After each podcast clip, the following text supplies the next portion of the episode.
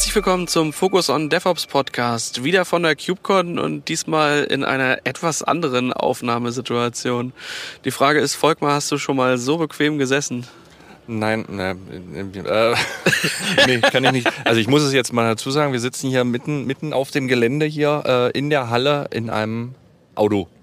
Genau, und es ist sehr bequem, ja. Die Lüftung ist ein bisschen laut, das haben wir gerade festgestellt, aber ja. Wobei wir sehr konkret, ja, wir sitzen äh, bei Mercedes auf dem Stand, die haben uns hier einen wunderschönen, also nicht uns explizit, aber hier steht der EQS und wir haben den jetzt einfach mal als Aufnahmeort missbraucht, denn im Gegensatz zu allen anderen ähm, Orten hier kann man hier echt bequem sitzen und es ist ultra bequem. Ja. Als Gast mit dabei haben wir den Robert Bohne von der Red Hat.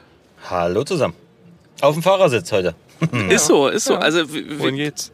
Ist doch mal eine Experience hier mit uns, wa? Definitiv. Jetzt müssen wir nur noch wegfahren dürfen. Das wäre jetzt noch äh, eine Runde durch Amsterdam. Den Schlüssel haben wir. Den Schlüssel haben wir. Die Batterien sind leer. Super. Auch mit dabei, der Sebastian Zoll. Hallo, direkt hinter dem Robert. Und hier rauszuschauen ist echt toll. Da gucken ganz viele Leute von draußen rein und sind neidisch. Hast du dich angeschnallt? Ich schnall mich gleich an. Gleich, wenn es losgeht. Er ist so ein bisschen hier auch dann wie in so einem Käfig und die können von draußen gucken, was wir hier so, so machen. Don't, ah, ja. don't feed. Don't feed. Ah, nee, nee, nee, nee, das passt schon. Robert, wir haben äh, vorhin, also du, du, machst ja Dinge bei der, bei der Red Hat. Vielleicht erzählst du mal so ein bisschen, in, in welchem Gebiet du dich äh, da befindest und äh, was da so dein, deine Themen sind. Ähm, ich bin Solution Architekt bei Red Hat, kümmere mich hauptsächlich um OpenShift. Das Ganze ist eine Pre-Sales-Rolle, also ich helfe Kunden, Partnern, ihre OpenShift-Probleme irgendwie in den Griff zu bekommen, ähm, OpenShift erstmal überhaupt kennenzulernen, vielleicht auch zu installieren in speziellen Hoch-Security-Umgebungen. Denn ehrlich gesagt, um OpenShift in der Standardumgebung zu installieren, braucht man mich nicht mehr. Ähm, das funktioniert alles vollautomatisch. Und ähm, genau, immer wenn es irgendwie komisch wird, äh, ins Eigen wird, dann komme ich mit ins Spiel. Ich organisiere zusätzlich noch das OpenShift-Anwendertreffen. Ich glaube, das hatten wir auch in einer der letzten Podcast-Folgen schon mal zusammen so. genannt. Das ist so. Ja. Ähm, und wir hatten ja mit euch auch schon mal ein sehr erfolgreiches Anwendertreffen in Hanau gemacht, mhm. ich glaube mhm. letztes Jahr. Ähm, genau, davon gibt es auch wieder welche dieses Jahr. Ähm, OpenShift-anwender.de einfach mal schauen, da werden wir jetzt bald die nächsten Treffen bekannt geben. Ich glaube, so viel kann ich schon verraten. Das nächste Treffen wird in Wien stattfinden, mhm. jetzt im Sommer. Und dann wird es noch ein, zwei dieses Jahr geben, ähm, wo sich OpenShift-Anwender mit Anwendern austauschen können. Also es ist keine primäre Red Hat Marketing-Veranstaltung, es geht da um den offenen OpenShift-Austausch. Ja, das, äh, also ich habe schon geguckt, also die, die, ähm, den Link zu den Anwendertreffen packen wir natürlich entsprechend wieder in die Show Notes. Wer da in der Nähe von Wien ist, da kann ich nur empfehlen, auf jeden Fall mal äh, mit vorbeizuschauen. Ich weiß gar nicht, ob ähm, äh, Sebastian, bist du, äh, bist du in Wien mit dabei? Aktuell noch nicht. Ähm, mal schauen, ob sich das irgendwie einrichten lässt. Ähm, aber ja, sehr gerne wieder. Mhm. Also ich weiß nicht, wann der Podcast jetzt rauskommt. Äh, die Anmeldung ist jetzt noch nicht live zum Stand KubeCon heute. Ähm, ich kann mir durchaus vorstellen, dass wenn der Podcast dann veröffentlicht wird, dass die Anmeldung äh, und Registrierung dann online ist. Nur so als Info. Das kriegen wir hin, aber ich sag mal, die OpenShift-Anwender treffen, sich auf den Bookmark zu packen, das hat noch nie geschadet. Definitiv nie. Mailingliste, Slack-Channel, alles da. Sehr schön. Wir wollten uns heute mit dir unterhalten über Hypershift. Was ist das und warum, also Viele, Frage, auf den viele Namen, Fragezeichen. Wie seid ihr auf den Namen gekommen? War da HP Baxter mit dabei? Ich weiß es nicht. Äh, zur Namensfindung kann ich ehrlich gesagt gar nichts sagen. Ich glaube, Hypershift war der interne Projektname. Vielleicht fangen wir mal kurz an, was Hypershift ist. Hypershift ist die Idee, einfach die Control Plane, also die Masterknoten, die man bis jetzt als einzelne Knoten, egal ob virtuelle Maschine oder Bare Metal hat, quasi als Container laufen zu lassen auf einer OpenShift-Umgebung. Die Idee dabei ist, ähm, einfach die Ressourcen einfach ein bisschen besser zusammenzupacken und zu bündeln. Ähm, wir haben auch mit unseren Managed Offerings einfach das Problem, dass wenn wir viele verschiedene Cluster bereitstellen, immer natürlich drei Masterknoten brauchen. Die drei Masterknoten sind da, das sind irgendwelche virtuellen Maschinen, die halt ihre paar CPUs, ihre Gigabyte an RAM haben, die sie aber de facto natürlich nie vollkommen ausnutzen. Hm. Da gibt's immer äh, Luft nach oben, ähm, weil es natürlich auch abhängig davon ist, wie groß so ein Cluster ist, wie ausgelastet so ein Cluster ist. Und wenn man das alles sich überlegt, einfach zusammenzulegen, mehrere Control Planes auf einem Bare Metal Knoten zu haben oder auf einer virtuellen Maschine zu haben, dann bekommt man natürlich eine ganz andere Packungsdichte hin. Mhm. Und das war dann einfach die Idee dabei, dass wir sagen, okay, wir nehmen einfach eine OpenShift, stellen das hin und das wiederum stellt dann mehrere Control Planes, also mehrere Masterknoten, wenn wir so sagen wollen, einfach bereit. Die ganzen Komponenten, die auf so einem Masterknoten laufen und im Endeffekt dafür sorgen, dass das eine Control Plane ist, also Kubernetes API, Server, mhm. EDCD, die interne Datenbank, Scheduler und, und, und, laufen ja de facto schon containerisiert auf den jetzigen Control Plane Knoten in dem Standard Setup. Mhm. Und das haben wir jetzt im Endeffekt in Anführungszeichen nur so umgestellt, dass das im Endeffekt als Deployment-Config einfach quasi auf so einem OpenShift-Cluster in einem Namespace dann mitläuft. Und daran packe ich dann einfach meine sozusagen den Worker-Knoten. Die Worker-Knoten wiederum bleiben ganz normale virtuelle Maschinen oder Bare Metal Server. Im ersten Schritt habe ich auch die Möglichkeit, dementsprechend Bare Metal Knoten dran zu hängen. Oder auch zum Beispiel mit OpenShift Virtualization, Upstream-Projekt KubeVirt, ähm, virtuelle Maschinen auf einem OpenShift Bare Metal Cluster hochzufahren und die hängen sich dann automatisch quasi an die jeweilige Control Plane dran und ergeben dann sozusagen das OpenShift Cluster. Robert, ich habe mal eine Frage. Sehr gerne. Wir beobachten das Ganze auch ähm, ganz spannend. Momentan ist es ja noch Tech Preview. Wir genau, haben aber Tech und Dev Preview, ähm, so ein bisschen gemischt leider. ja, wir haben nämlich aktuell Kunden, die das relativ gut einsetzen könnten, eben um ein Stückchen weit auch Hardware-Ressourcen on-prem dann sparen zu können. Gibt es da schon einen Ausblick, bis wann ähm, das Ganze tatsächlich GA ist? Ähm, kann ich ehrlich gesagt gerade nicht valide beantworten. Da kann ich jetzt nur ähm, irgendwelche Rumors raushauen. Ähm, ich schaue mal, was ich an Informationen unseren letzten Roadmaps rausbekomme. Ähm, es ist jetzt auch schon für in paar Wochen der nächste OpenShift What's New 4.13 geplant. Also den streamen wir ja immer auf YouTube. Mhm. Und da wird es, glaube ich, auch wieder ein paar Neuigkeiten geben. Da werden ein paar Sachen die nächste Stufe ähm, erreichen vom Support-Status, wenn mich nicht alles täuscht. Ähm, ich glaube, da wird man einfach in die Show Notes ähm, auf die Informationen verweisen, reinschreiben oder einen Link zur Verfügung stellen. Wie gesagt, da könnte ich jetzt nur Dinge äußern, die gegebenenfalls falsch sind. Ähm, das kann ich nicht sicher sagen. Danke. So vom, ähm, vom Einsatz her ist es momentan aber schon so, die IBM setzt es ja auch erfolgreich auf ihrer Cloud im Prinzip auch schon ein und nutzt es tatsächlich, um entsprechend ein ähm, bisschen ja, dichter gepackt das Ganze nutzen zu können. Also es ist nicht ganz frisch, es ist kein, oder andersrum, es wird ja wirklich aktuell auch schon im Feld benutzt. Von daher, es klingt ja alles ganz vielversprechend. Äh, genau, das Konzept an sich ist sogar nicht mal neues. Also wenn wir uns hier auf der KubeCon ein bisschen umschauen, ähm, gibt es viele oder kenne ich so ein, zwei, wie soll man sagen, Hersteller, Unternehmen, Produkte, die im Endeffekt das ähnliche Konzept oder das gleiche Konzept fahren, dass die Control Plane containerisiert irgendwo läuft.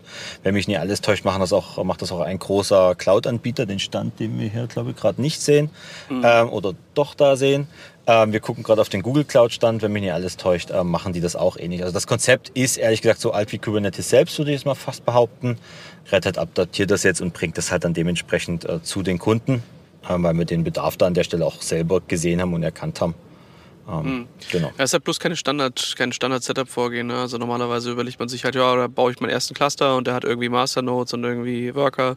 Und Richtig. dann nehme ich mir Cube ADM oder was auch immer, um da ein Kubernetes drauf zu installieren. Ähm, aber selten denkt man ja gleich so in die Richtung, hey, ich will jetzt, ich will jetzt 200 Cluster installieren. Wie kann ich das am besten und am effizientesten gestalten? Genau, also man muss da nicht gleich in diesem 200 Cluster Modell denken. Natürlich macht es nicht Sinn, wenn ich irgendwie zwei Cluster hochfahre. Ja. Es kommt halt immer ein bisschen auf die Umstände drauf an. Also ich habe es natürlich auch die typische Problematik bei vielen Kunden, interne Hardwarebestellung, sagt dann irgendwie, ich krieg nur Büchsen mit äh, 30 CPUs und 1 Terabyte RAM und so Sachen. Und wenn ich dann solche Server halt für Masterknoten ähm, aufbrauche, dann ist das halt schmerzhaft und dann kann ich mir natürlich schon Szenarien überlegen, wo ich sage, ich habe vielleicht ein OpenShift Compact Cluster, also drei Knoten im Endeffekt, nur da packe ich dann so ein paar Hosted Control Planes drauf und hänge dann wiederum ein paar Bare Metal ähm, Knoten dran und dann kann das Konzept auch schon für fünf bis zehn Cluster in irgendeiner Form Sinn machen. Das muss man sich halt einfach im Detail anschauen, äh, wie das dann passt. Die Idee ist da auch natürlich mehr Richtung dem wirklichen Multi-Cluster-Approach zu gehen, also dass man ganze Abteilungen, Entwicklungsteam ein Cluster gibt, denn in diesem Cluster, was über Hosted Control Plane bereitgestellt wird. Also vielleicht ab so ein Hosted Control Plane ist der Produktname zum Hypershift. Mhm. Hypershift ist der Upstream-Name. Kann ich Cluster-Admin-Rechte vergeben. Denn solche Dinge wie ähm, Identity Provider, also wie kann ich mich an dem Cluster anmelden, wird quasi von außen gemanagt. Das kann derjenige, der Cluster Admin in diesem Hosted Cluster ist, gar nicht mehr anpacken. Also der sieht die Konfiguration, kann sie aber nie ändern, weil das von außen gemanagt wird, um dann wirklich sozusagen diesen Ansatz zu fahren, dass ich als Plattformteam meinen Applikationsteams und Co. quasi das Cluster vorkonfiguriert bereitstelle, aber mit den gewissen Boundaries natürlich, die ich im Unternehmen einfach festsetzen will. Wie sollen die sich anmelden? Welche Identity Provider? Was für Storage-Integrationen habe ich vielleicht? Und, und, und. Das gebe ich dann zum Teil von außen vor. Zum Thema Storage kann ich es natürlich auch im Cluster noch erweitern, wenn ich die dementsprechenden Rechte in Richtung Storage habe.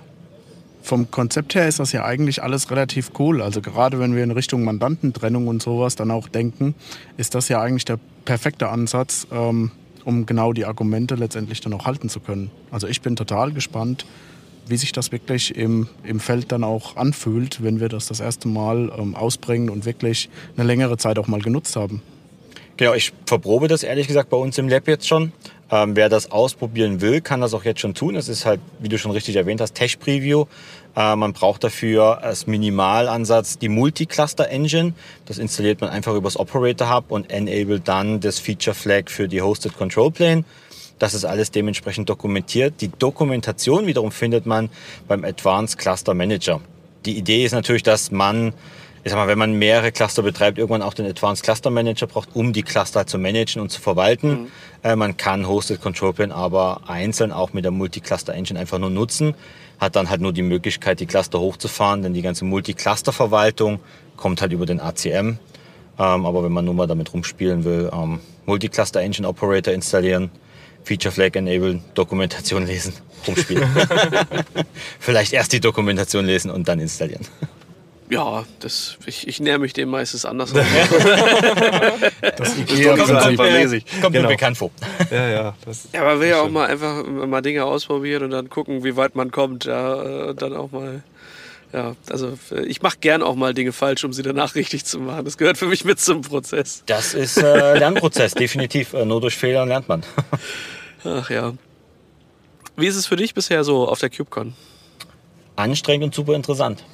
Also es ist halt ähm, für mich jetzt, das ist eine der größten Coupons ja überhaupt, also irgendwie plus ja. 10.000 Teilnehmer ausverkauft, wo ich in der Keynote am ersten Tag saß, war das, also ich habe den Speaker vorne nie gesehen, ich habe mich ehrlich gesagt bewusst ganz hinten hingesessen, um am Ende auch schnell wieder rauszukommen, weil ich schon ein bisschen Angst hatte, dass ich dann eine Viertelstunde warten muss, bis die Massen aus dem Raum raus sind. Ja.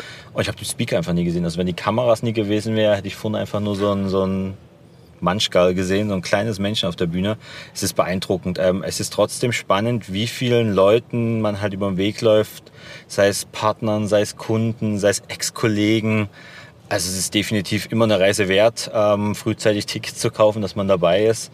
Es ist interessant, wie das Ökosystem gewachsen ist, also wie viel Hersteller dazugekommen sind, die irgendwas inzwischen im Cloud-Native-Bereich machen, wie viele Upstream-Projekte dazugekommen sind, CNCF-Projekte, die dazugekommen sind um dann da einfach mal einen Überblick zu bekommen. Ähm, ich muss aber auch fairerweise sagen, ich kann nie alles aufnehmen. Also das ist, ich habe hier einen kompletten ja. Buffer-Overflow. Das ja. ist ähm, unglaublich. Ähm, ich muss mich dann auch manchmal zurückziehen, einfach irgendwie eine ruhige Ecke suchen, um das alles mal ein bisschen sacken zu lassen, weil sonst ähm, ist man durch. Und Amsterdam ist ehrlich gesagt eine schöne Stadt. Jetzt scheint auch gerade die Sonne etwas. Mhm. Ähm, definitiv. Und nächstes Jahr sehen wir uns dann alle in Paris wieder zur CubeCon, oder? Ja, oui. Oh, oui. ja. Ja, das habe ich auch schon gehört. Ich muss noch mal gucken, welches Datum das genau ist. Äh, das ist auch dann, also wer früh bucht, ja, das ist immer im Zweifel, wenn ihr noch keine, also Tickets gibt es ja jetzt noch nicht, aber äh, so Hotel jetzt schon mal organisieren sind so Dinge, das spart dann schon eine ganze Menge. Das ist eigentlich eine gute Idee. Jetzt schon mal das Hotel einfach buchen, man kann es eh zur Not wieder stornieren. Ja, also, also man kann halt Preisanfragen halt vorher machen. Das äh, haben wir jetzt hier bei der, äh, bei der Geschichte auch gemacht. Mhm. Ähm, und dadurch sind wir dann bei einem, also ich hätte jetzt gesagt, einem Viertel des Preises, den man äh, ein paar Wochen vorher halt äh, zahlt, gelandet. Ich habe mir den Witz gemacht, ich habe Freitag mal in unser Buchungstool reingeschaut, nach Hotelzimmern, einfach mal so aus Spaß und da war ich irgendwie bei 600 Euro die Nacht. Ja, yeah, das, das, ist, äh, das ist schon spannend. Und dann aber auch irgendwo außerhalb, ne? Nee, es war sogar relativ zentral. Ja? Also okay. es war, war noch relativ zentral, aber 600 Euro die Nacht.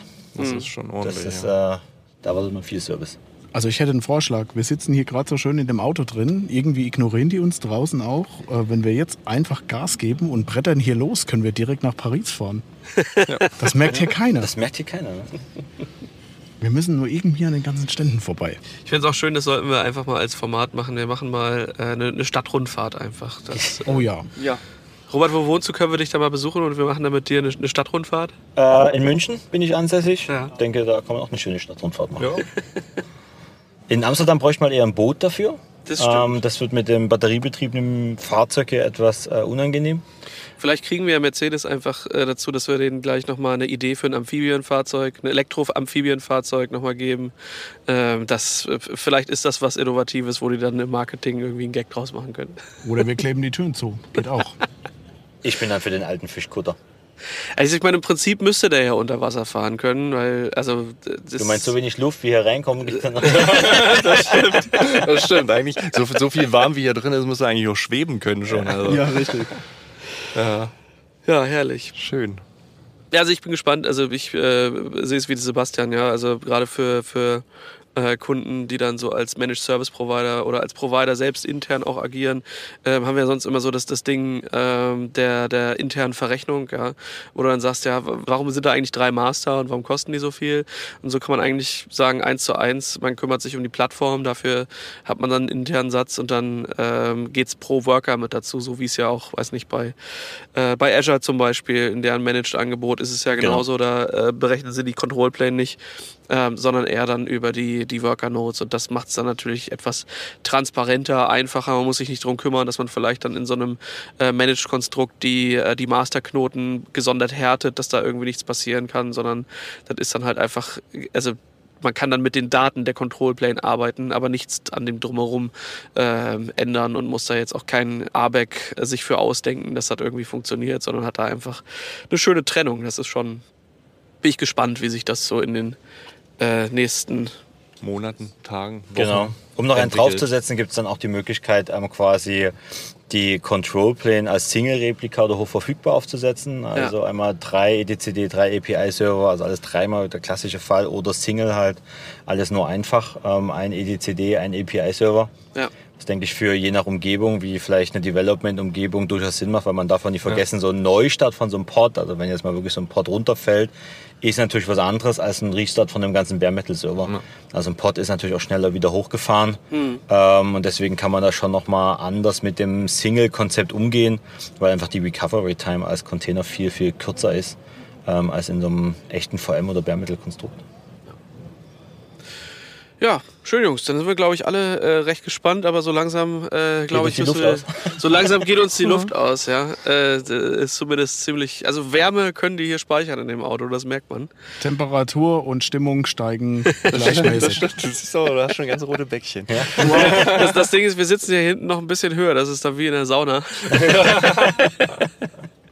ja, schön. Robert, danke, dass du dir die Zeit mit uns genommen Dank. hast. Sehr gern, Dankeschön. Und ich äh, hoffe mal, dass wir uns dann, äh, ja, vielleicht in Wien, aber aller, aller spätestens in Paris dann äh, wieder begegnen. Das machen wir. Gut, bis Gut, dann. Dann los die Fahrt. Bis dann. Ciao. Ciao. Ciao.